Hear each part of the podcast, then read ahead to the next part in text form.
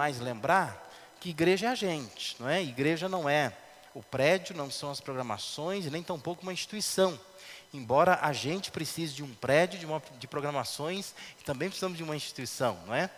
Mas a igreja somos nós. Então nunca vai existir uma igreja cheia do Espírito Santo, que faz a vontade de Deus, se as pessoas que compõem essa igreja não forem cheias do Espírito Santo.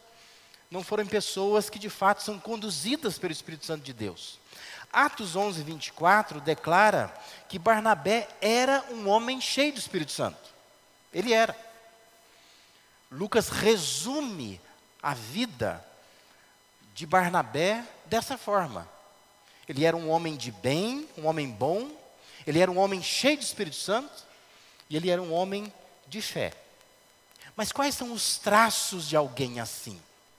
Quais são as marcas de uma pessoa que de fato é cheia do Espírito Santo. Eu quero aqui é, me fixar em três ocasiões relatadas no livro de Atos, onde Barnabé vai aparecer. E cada vez que Barnabé aparece, ele é importante naquela narrativa. E demonstra que ele tem essas marcas de um homem cheio do Espírito Santo. Eu acho que nós precisamos perseguir essas marcas também. Primeira marca é o que nós chamamos de generosidade. A primeira vez que Barnabé é mencionado no livro de Atos está no capítulo 4. É lá que começa que ele é apresentado, que o nome dele vai aparecer pela primeira vez. Na verdade, ele não chamava Barnabé. O nome dele era José.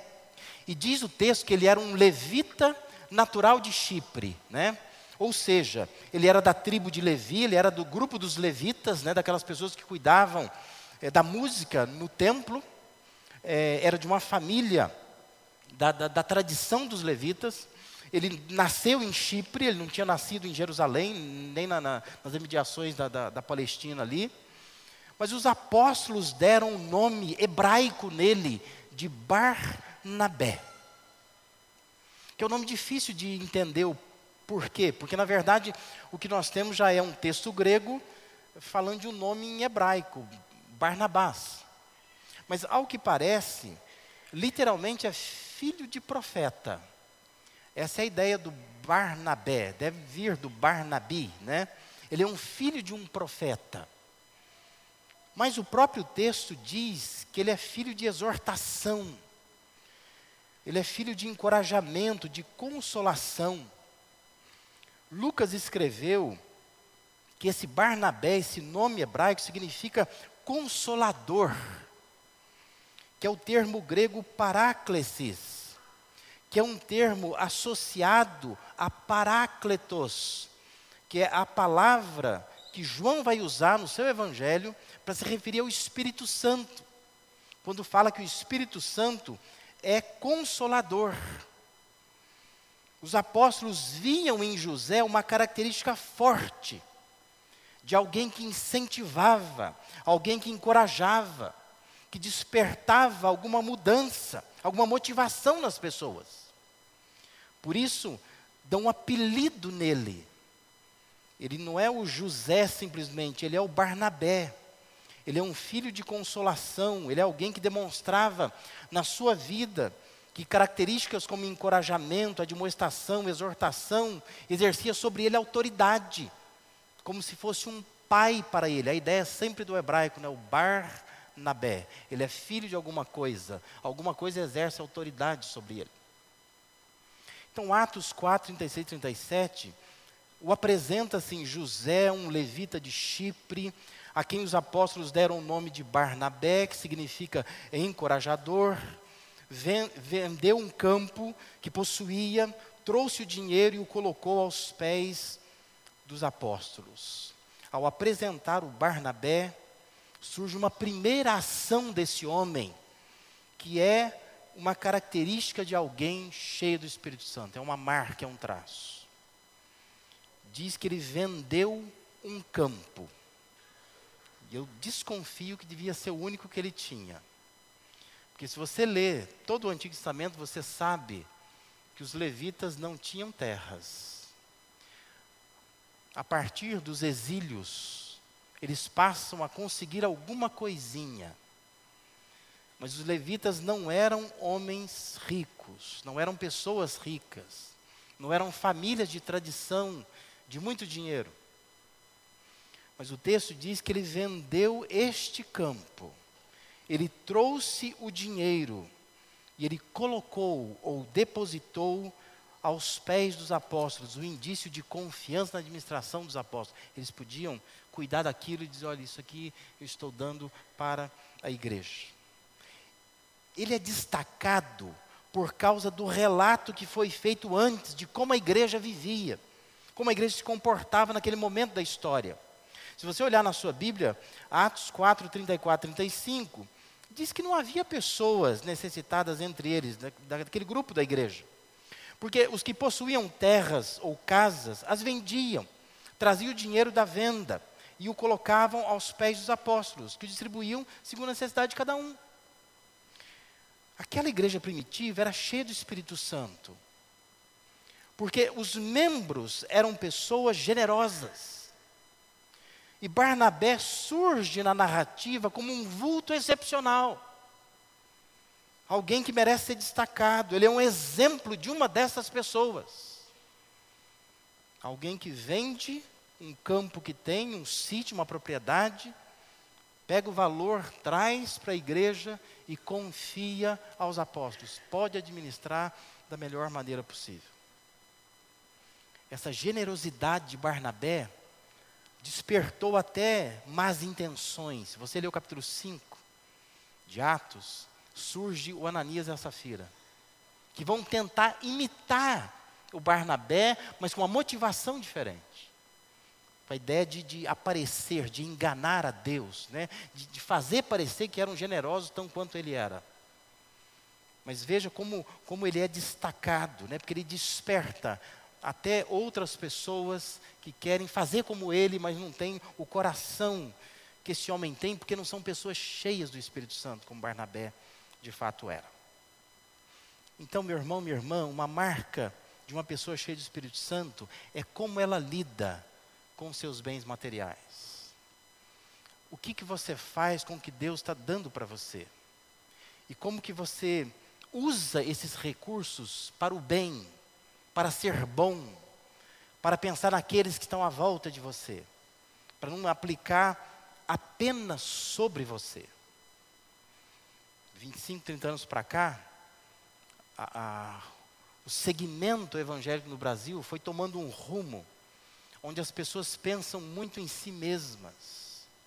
Elas vêm à igreja ou vão às igrejas tentando buscar algum benefício próprio, não está pensando nos outros.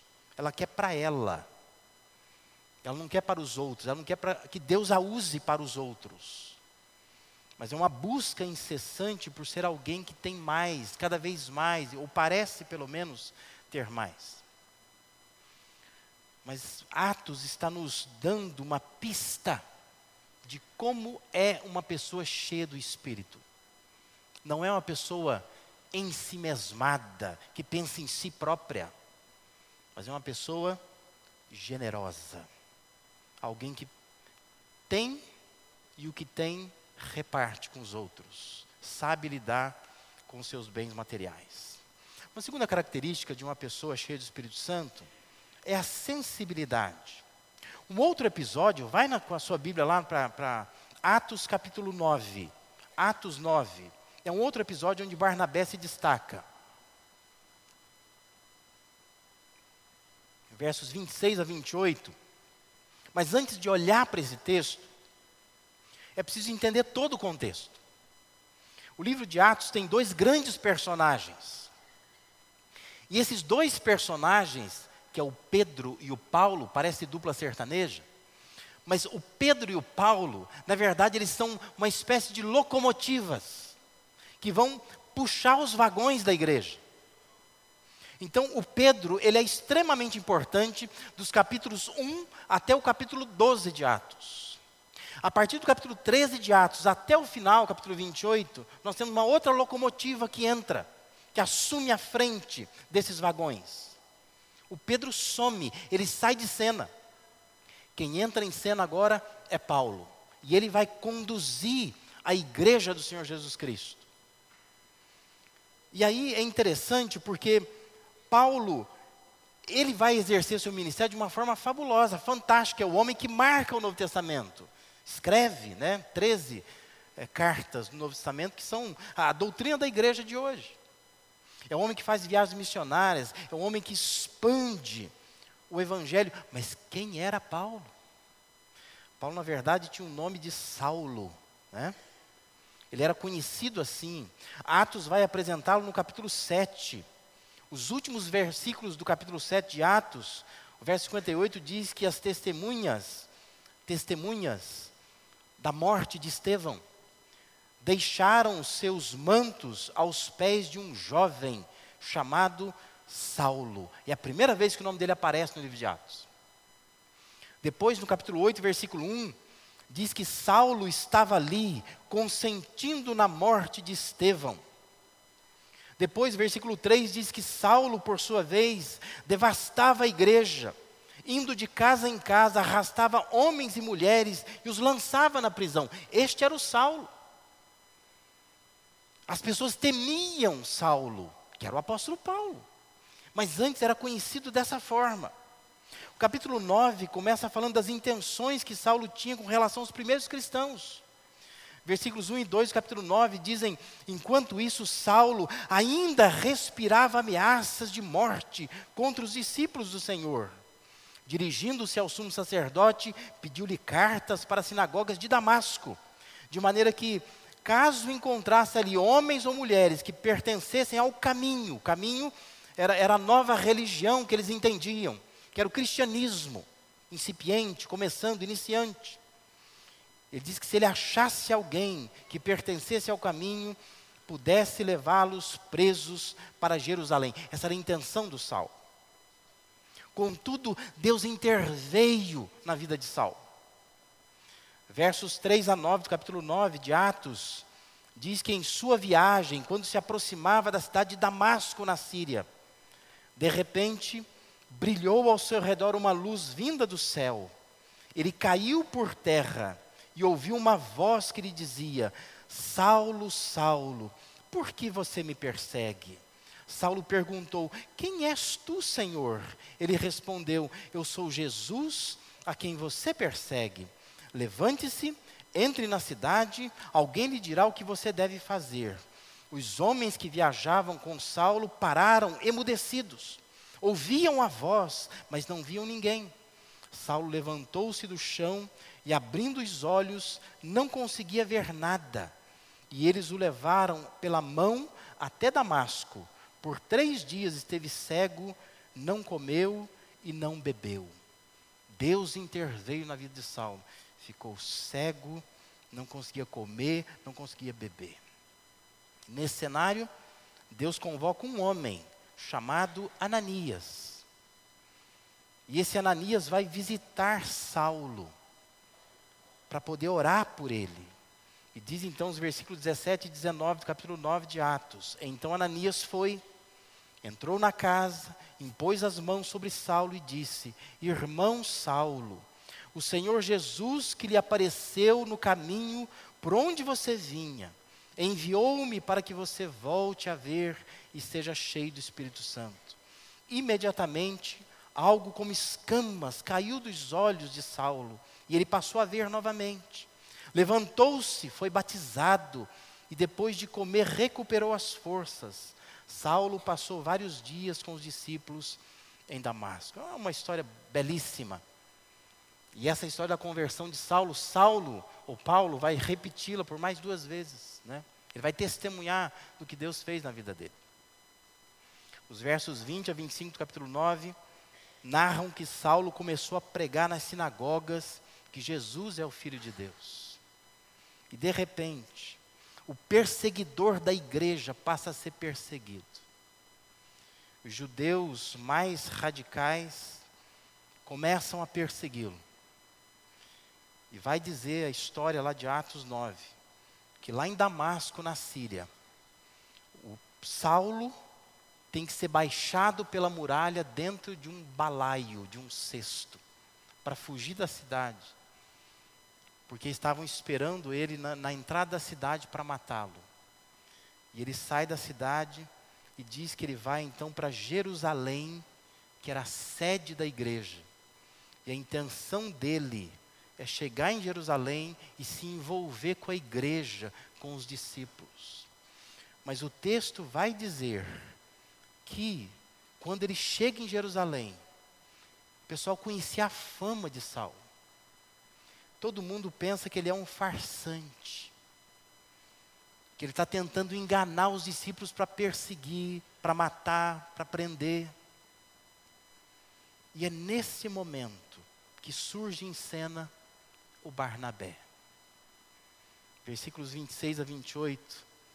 Quando chegou a Jerusalém, o Saulo tentou reunir-se aos discípulos, mas todos estavam com medo dele, não acreditando que fosse realmente um discípulo.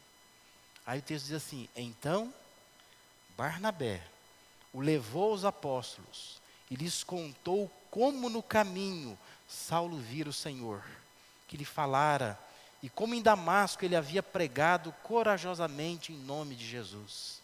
Assim Saulo ficou com eles e andava com liberdade em Jerusalém, pregando corajosamente em nome do Senhor. Não sei se você consegue entender a importância de Barnabé na situação narrada em Atos. Mas ele é muito importante. Quem ia se preocupar com Saulo? Quem? Quem estava interessado nisso? Problema dele. Perseguia a igreja, encerrou vários na, na, na, na prisão, consentiu na morte de vários cristãos. Consequência, não é? Se vira.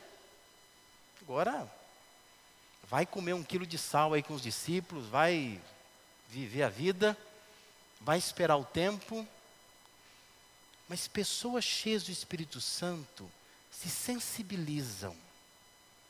Pessoas cheias do Espírito Santo se envolvem aonde não são chamadas, mas aonde Deus chama.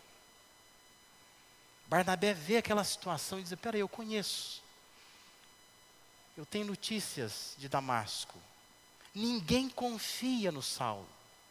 Ele pega o Saulo, vai lá, leva os apóstolos e diz assim: Ó, eu conheço ele. Sou sensível ao que está acontecendo. Não tenham medo dele. Eu ponho a mão no fogo por ele. Pessoas cheias do Espírito Santo se envolvem com situações envolvendo outras pessoas que nada tem a ver com elas. Porque percebe injustiças. É alguém que tem sensibilidade com o que acontece à sua volta.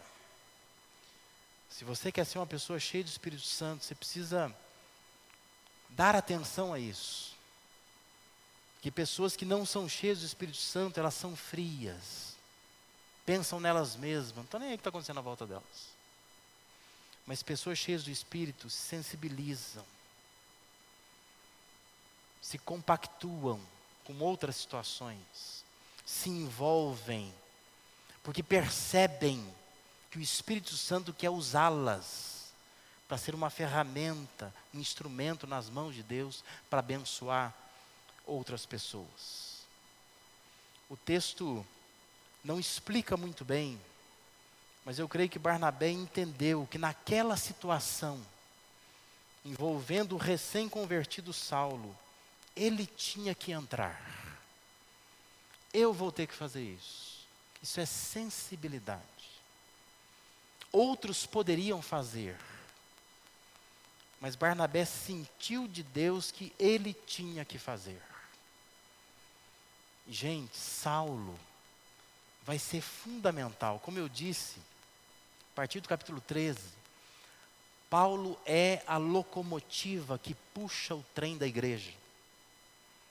A igreja depende dele, precisa dele. É ele que vai doutrinar a igreja, nos doutrinar.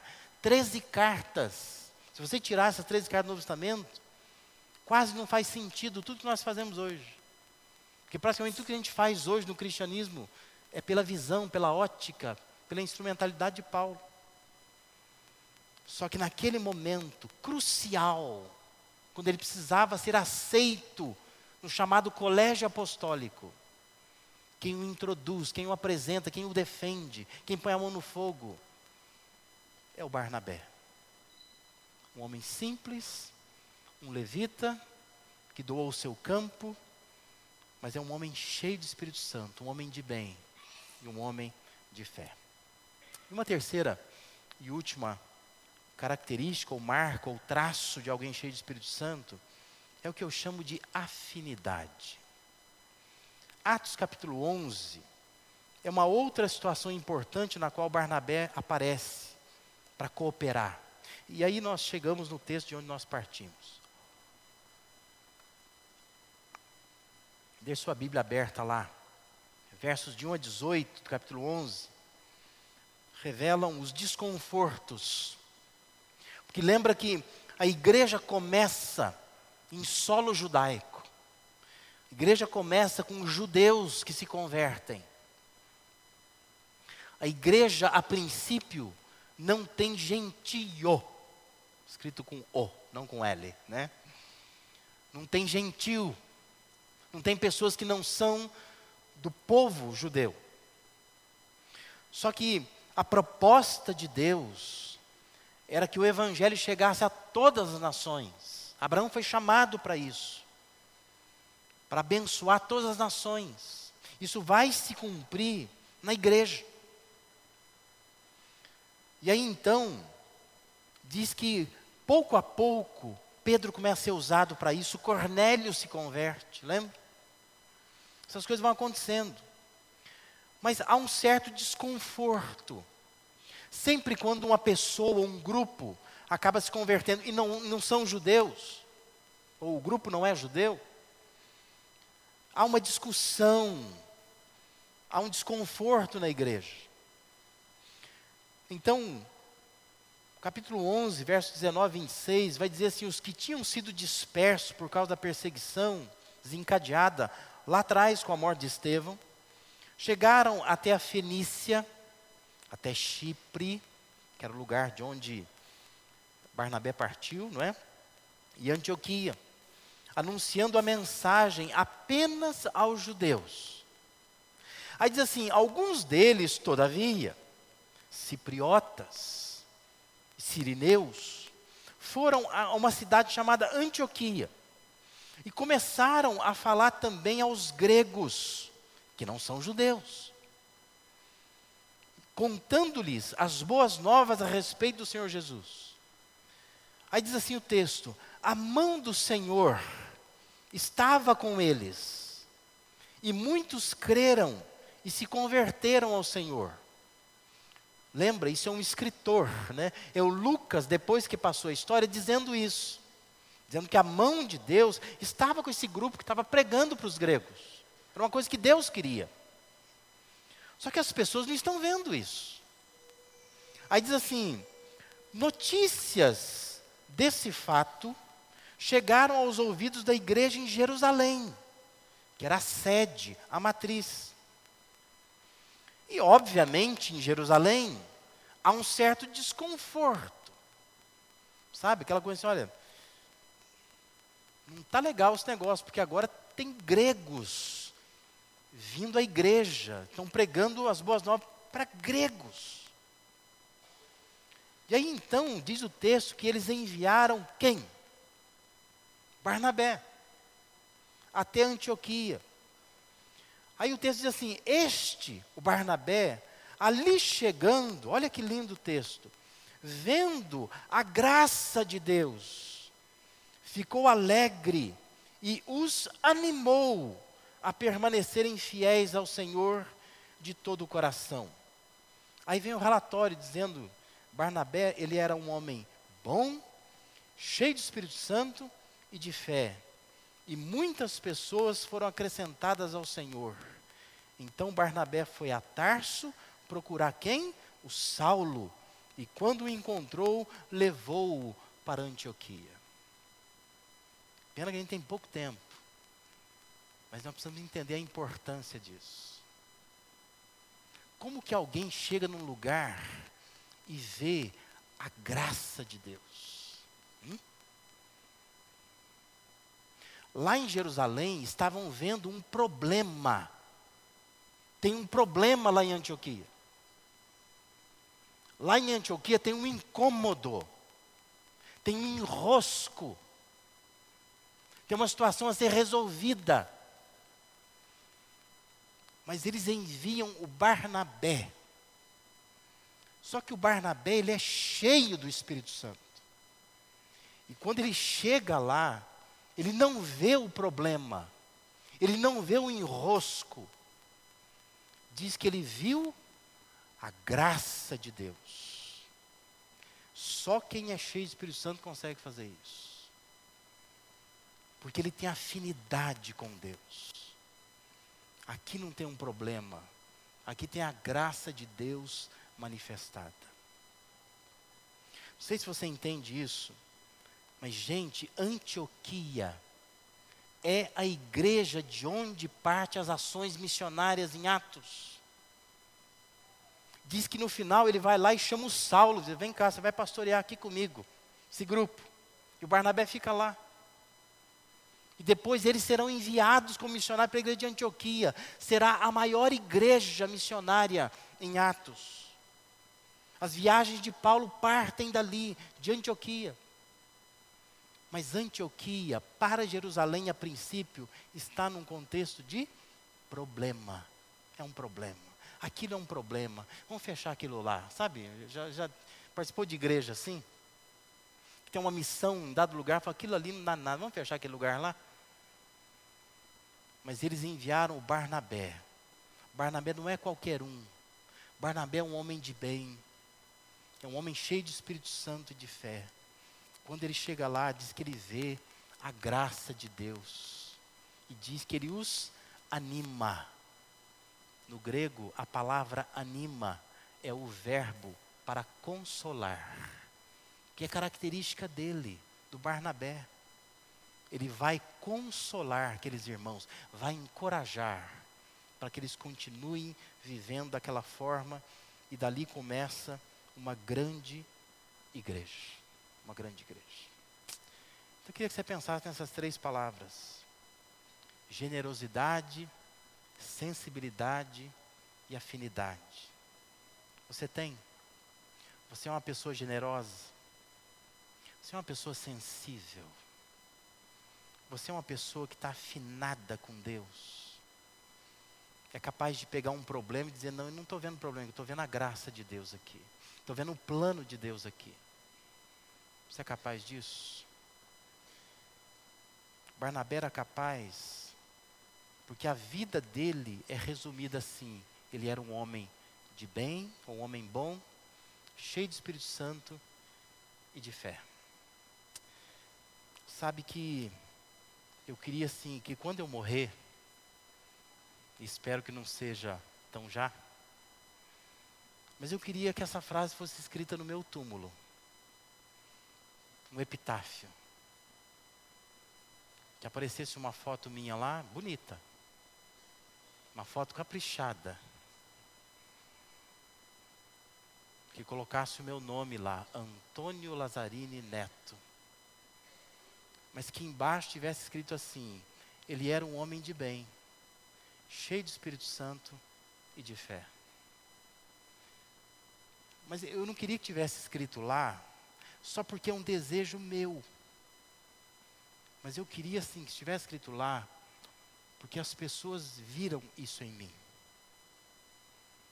Apesar da minha pecaminosidade latente, apesar da, da, da corrupção que nós trazemos, da vida falha que nós temos, mas que as pessoas olhassem e dissessem: eu resumo a vida desta pessoa como uma pessoa de bem, uma pessoa cheia de Espírito Santo, uma pessoa de fé. Foi generoso, foi sensível, se envolvia em questões que ele não era chamado, mas percebia que Deus queria usá-lo. Pessoa afinada com Deus, trazia um problema para ele, ele não via o problema, ele via a graça de Deus. E transformava aquele problema em uma grande oportunidade para o reino de Deus. Como que você gostaria que a sua história fosse resumida? Que alguém olhasse para você e dissesse: puxa, essa mulher foi uma mulher de bem, cheia do Espírito Santo, cheia de fé, generosa, sensível, finada com Deus, uma pessoa desconectada, fria, mas uma pessoa de bem, cheia do Espírito Santo e de fé.